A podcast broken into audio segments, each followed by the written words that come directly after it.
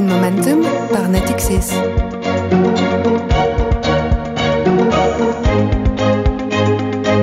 Bonjour à toutes, bonjour à tous, c'est Jérôme Libeskind et vous écoutez Green Momentum qui est le premier podcast consacré à la finance verte, à son rôle dans la démarche globale des entreprises et des États pour une meilleure préservation de l'environnement.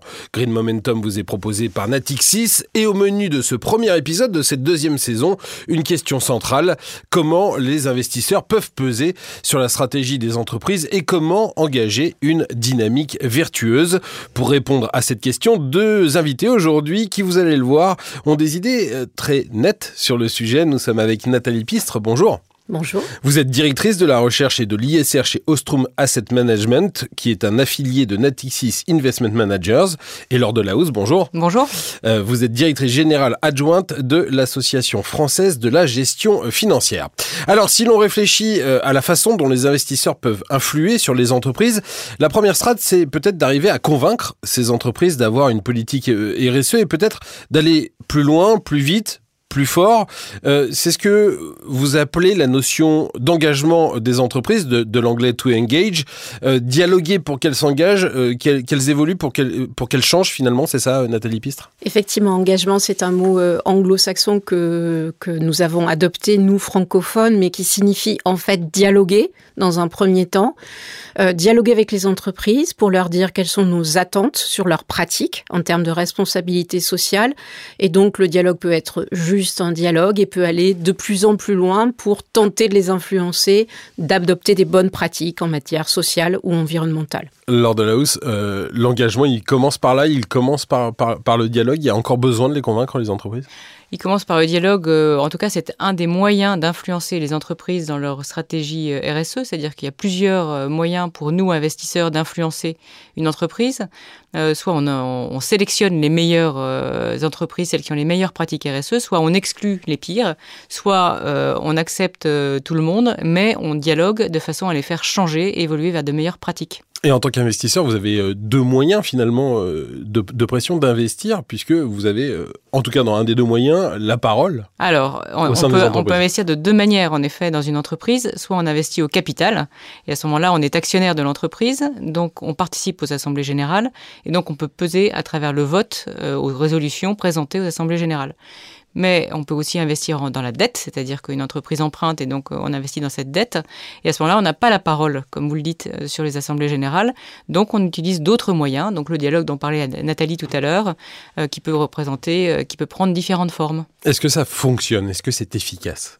Oui, c'est efficace à certaines conditions, c'est-à-dire que les objectifs euh, doivent être clairement présentés euh, aux entreprises, c'est-à-dire euh, qu'est-ce que vous cherchez en tant qu'investisseur, est-ce que vous voulez avoir un impact sur les émissions carbone de l'entreprise, sur la composition de son conseil d'administration, la représentativité des femmes, quels objectifs vous avez, et, pouvoir mesurer ensuite si l'entreprise évolue vers de meilleures pratiques. Si elle n'évolue pas, à ce moment-là, vous en tirez les conséquences.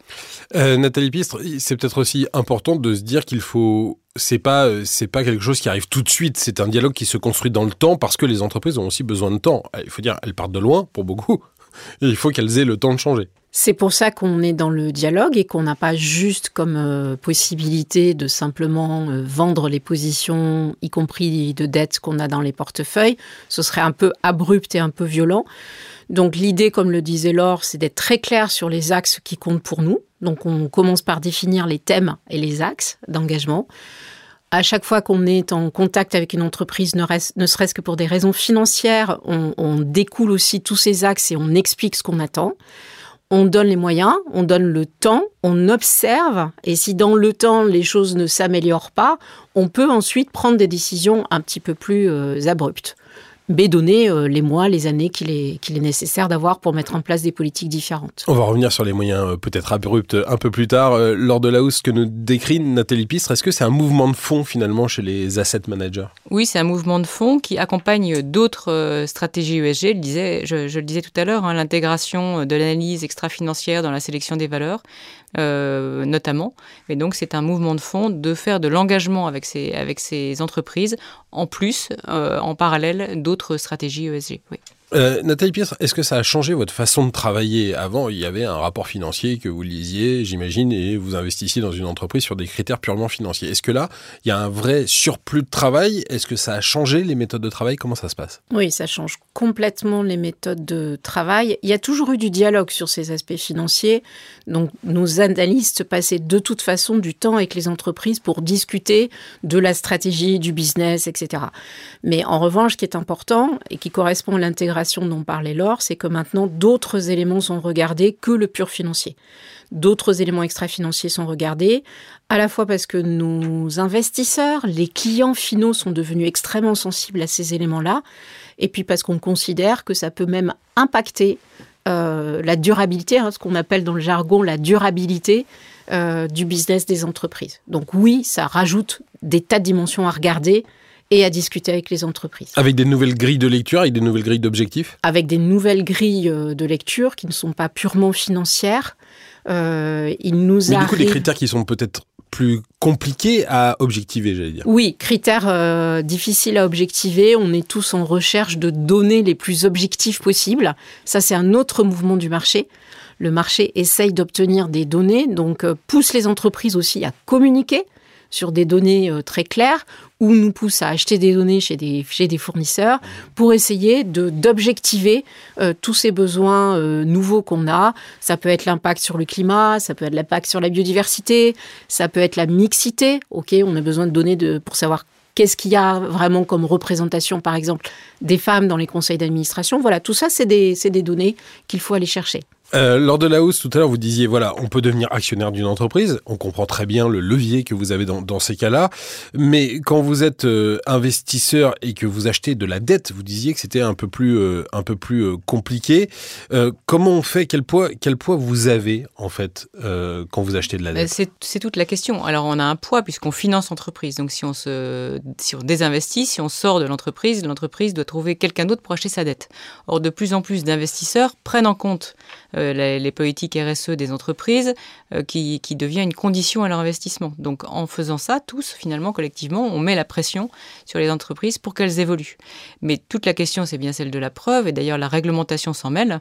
C'est-à-dire que, euh, par exemple, dans la réglementation AMF, aujourd'hui, clairement, on y dit une politique d'engagement, bah, ça doit se matérialiser euh, être, être concrètement écrit, avoir des règles écrites et claires, et ça doit se matérialiser dans les portefeuilles, on doit en voir les conséquences. Euh, Nathalie Pistre, est-ce que finalement, euh, quand vous êtes en relation avec une entreprise dont vous voulez financer la dette, la façon la plus simple de, de lui dire les choses, c'est de lui dire, écoutez, si vous remplissez pas les critères, on n'achètera plus jamais votre dette? C'est une façon simple, donc effectivement... c'est ça le moyen abrupt C'est le moyen abrupt, et comment on combine les deux, c'est que souvent, enfin, on prévient les entreprises de ce qu'on, du fait qu'on le fera s'il n'y a pas euh, d'action véritable.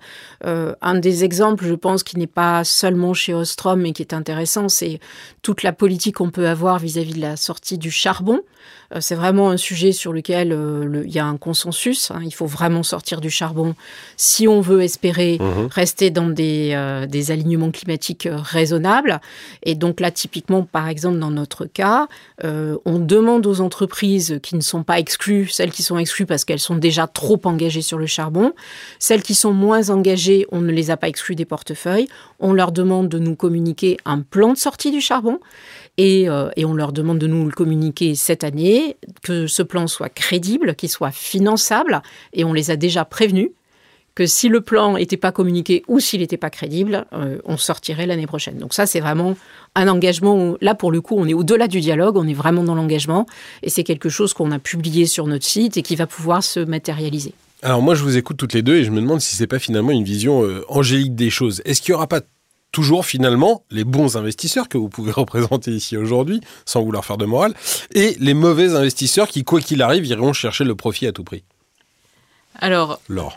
Pour l'instant, euh, il peut y avoir les deux types d'investisseurs, mais il faut savoir, je reviens à la réglementation, hein, surtout au niveau européen, où avec toute une batterie de textes qui, qui ont été publiés depuis deux ans, disons, et ça continue, on pousse clairement les investisseurs à prendre en compte euh, ces risques euh, environnementaux, sociaux et de mauvaise gouvernance dans leurs investissements et ils sont, euh, ils font partie, partie prenante des risques que doit regarder l'investisseur et évidemment de l'autre côté, nous on regarde aussi en termes d'opportunités ce que, ce que, ce qui peut, enfin, ce qui peut être une opportunité d'investir dans ces entreprises plus vertueuses parce qu'elles seront plus solides, elles sont plus dans, elles tiennent compte en fait de l'avenir à long terme. Donc à la fois la carotte et le bâton, l'opportunité et puis euh, le, bâton de la, réglementation.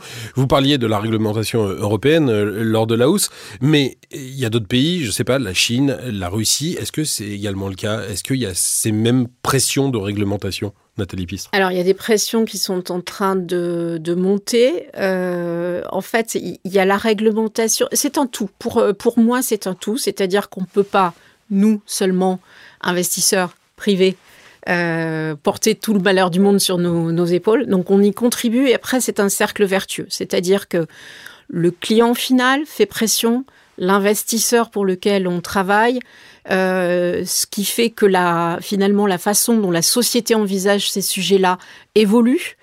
Et donc la réglementation évolue également en, rapport avec cette euh, pression. Ensuite, euh, bien sûr, il y a des aspects politiques extrêmement importants. Donc aux États-Unis, il est clair que Biden va influer euh, et va changer de façon assez euh, notoire ce qui se passait avant. Hein. Le, ralliement de nouveau aux accords de Paris mhm. en est un signe très très fort. bien sûr, en Asie, se passe, enfin c'est difficile parce qu'il y a beaucoup de pays qui sont émergents et typiquement ce que je disais sur le charbon est plus compliqué là-bas. Néanmoins, même les Chinois se mettent à réfléchir au sujet ou en tout cas à envisager une sortie du charbon pas forcément aussi vite que l'Europe, mais ils l'ont annoncé. La Chine a annoncé une sortie du charbon en 2040, ce qui prouve qu'il y a vraiment ce tout-là qui est vertueux. On espère que ce sera assez rapide et assez vertueux, mais l'idée c'est que tout nourrit euh, tout, c'est-à-dire vraiment les investisseurs, le public, les États, la réglementation, tout ça c'est un tout. Ça veut dire lors de la hausse qu'on peut quand même pas se passer d'une politique volontariste des États? Bah, Disons que si on voit ce qui s'est passé en France, euh, on s'est passé clairement au début du volontarisme des États. C'est-à-dire qu'il euh, y a eu euh, un mouvement qui s'est créé d'investissement socialement responsable, avec des, au début des, pratiques très variées, puis ensuite au niveau professionnel, on a essayé de... Ça fait plus de 20 ans. Hein, ça fait plus de 20 ans, ouais. ça fait plus de 20 ans. Donc au niveau professionnel, on a essayé de faire avancer les choses en, en ayant plus de transparence pour pouvoir comparer les pratiques. Et puis ensuite, la réglementation est arrivée. Et c'est vrai que la réglementation, elle donne un coup d'accélérateur parce qu'en fait, elle généralise ce que certains acteurs faisaient pour certains de leurs fonds. Là, elle le généralise à tous. Euh, là, on est en train de parler de finalement des choses qui concernent votre métier, vos métiers d'investisseur. Il n'y a pas de féminin investisseur d'ailleurs, c'est très étrange. Euh, vos, métiers euh, d'investisseur, mais moi, je suis aussi investisseur avec mon épargne personnelle. Imaginons, je ne sais pas, j'ai 1000, 10 000 euros à placer sur mon assurance vie. Qu'est-ce qu'on fait pour que finalement ces critères environnementaux, sociaux, etc., deviennent un de mes critères de choix Je ne sais pas qui veut répondre d'abord, Nathalie. Non, peut-être Laure, parce que en tout cas, l'association française, euh, c'est bien.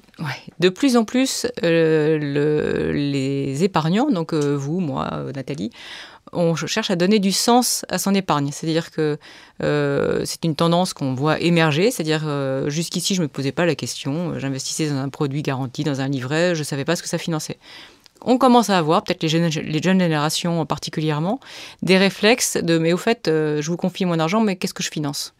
Et donc, euh, je pense que cette tendance va se, va se développer, elle va être appuyée par la réglementation. Euh, parce que la réglementation, dans quelques mois, euh, va obliger votre conseiller financier à vous poser la question. Et au fait, vous avez 10 000 euros, vous voulez investir dans votre assurance vie, dans votre PER, dans votre PEA, en épargne salariale. Qu'est-ce que, de quelle manière voulez-vous investir? Est-ce que vous avez des préférences pour un produit responsable, durable, un produit qui tient compte de ces critères environnementaux, sociaux et de bonne gouvernance? Est-ce que vous voulez une telle offre Et donc, ça va obliger finalement les conseillers euh, financiers, presque extra-financiers maintenant aussi, à, se former, à comprendre, à mieux comprendre euh, comment sont bâtis ces produits et donc pouvoir vous, offrir ces offres euh, qui vont tenir compte de ces, de, ces critères ESG. Nathalie Pi, ça veut dire qu'on est peut-être à l'aube de quand je vais placer mon argent, la première question que je pose, c'est pas combien ça me rapporte, mais qu'est-ce que je finance? Je ne sais pas si c'est la première, mais les deux vont, vont être posés. Oui, les deux vont être posés. Je pense qu'on a tous besoin de rendement et c'est un des sujets qui, qui, est complexe. Mais les deux sont, les deux sont d'ores et déjà posés. Et les deux sont pas antinomiques. Et les deux sont, euh, on l'espère, pas antinomiques, en tout cas à moyen terme. Non, ce, que, ce que montrent les études, en effet, c'est que c'est pas du tout antinomique, au contraire.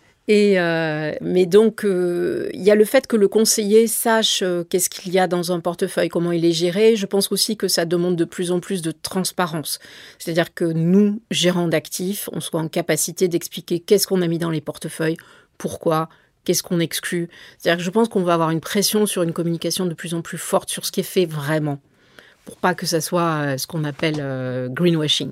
Et le maillon clé, c'est le conseiller qui est en contact avec le client. C'est-à-dire que nous, on va être obligé, en effet, en tant que asset manager, en tant que gérant d'actifs, à être plus transparent sur ce qu'il y a dans nos portefeuilles. Et plus pédagogue aussi, peut-être. Et plus pédagogue. Oui. Mais le, celui qui va devoir faire, part, euh, de faire preuve de grande pédagogie, c'est celui qui est en contact direct avec le client particulier. Et donc, c'est le conseiller, le distributeur. Bah écoutez, on espère, nous, aujourd'hui, faire euh, part de, cette, de cet effort de, de, pédagogie. Euh, c'est bientôt la, fin de notre discussion. Il y a une dernière question qui est rituelle dans, cette émission. Euh, compte tenu de tout ce qu'on s'est raconté là et, du sujet qui nous concerne, est-ce que vous êtes plutôt optimiste ou pessimiste pour, pour, le futur, Nathalie Piste? Je suis attentive. Je suis attentive. Je, Très, honnêtement, c'est ce que je disais tout à l'heure, c'est-à-dire que je pense que c'est très important que la finance soit engagée dans, ces mouvements et globalement, la finance l'est. Il y a une conscience très forte de ces sujets-là, qui, je dirais même, peut étonner. Euh, mais la finance ne peut pas porter tout. Donc, par exemple, s'il n'y a pas suffisamment de projets à financer, je pense qu'il faut beaucoup d'investissements publics et l'Union européenne s'est emparée de ce sujet également. On n'en a pas parlé, hein, mais c'est hmm. important. On ne peut pas parler de tout. Euh, on peut pas parler de tout. Euh, donc voilà, je suis attentive à ce qui va se passer, y compris ce qui va se passer aux États-Unis, euh, etc., pour savoir si le cercle vertueux va effectivement continuer à s'accélérer. Donc Nathalie Piss n'est ni pessimiste ni optimiste. Elle est attentive. Et vous, Lord Dallos bah, Moi, je veux dire que je suis optimiste, mais ce que je veux dire, c'est que nous, investisseurs français et européens, on ne peut pas tout faire avec nos petits bras. Et donc, il faut que ce soit vraiment un mouvement mondial. Euh, et que la réglementation, elle accompagne tout ça, mais elle soit claire, ce qui n'est pas toujours le cas hein, des, textes euh, qui sont pas toujours cohérents entre eux. Donc plutôt optimiste, mais euh, il va y avoir quelques conditions à respecter. Merci beaucoup, merci mesdames d'avoir participé à ce numéro de Green Momentum qui est fini pour aujourd'hui. Merci à vous qui nous écoutez de nous avoir suivis. Si vous avez découvert Green Momentum aujourd'hui, eh bien sachez que les précédents épisodes sont disponibles sur toutes les bonnes plateformes de podcast. Et moi je vous dis à bientôt pour un prochain Green Momentum.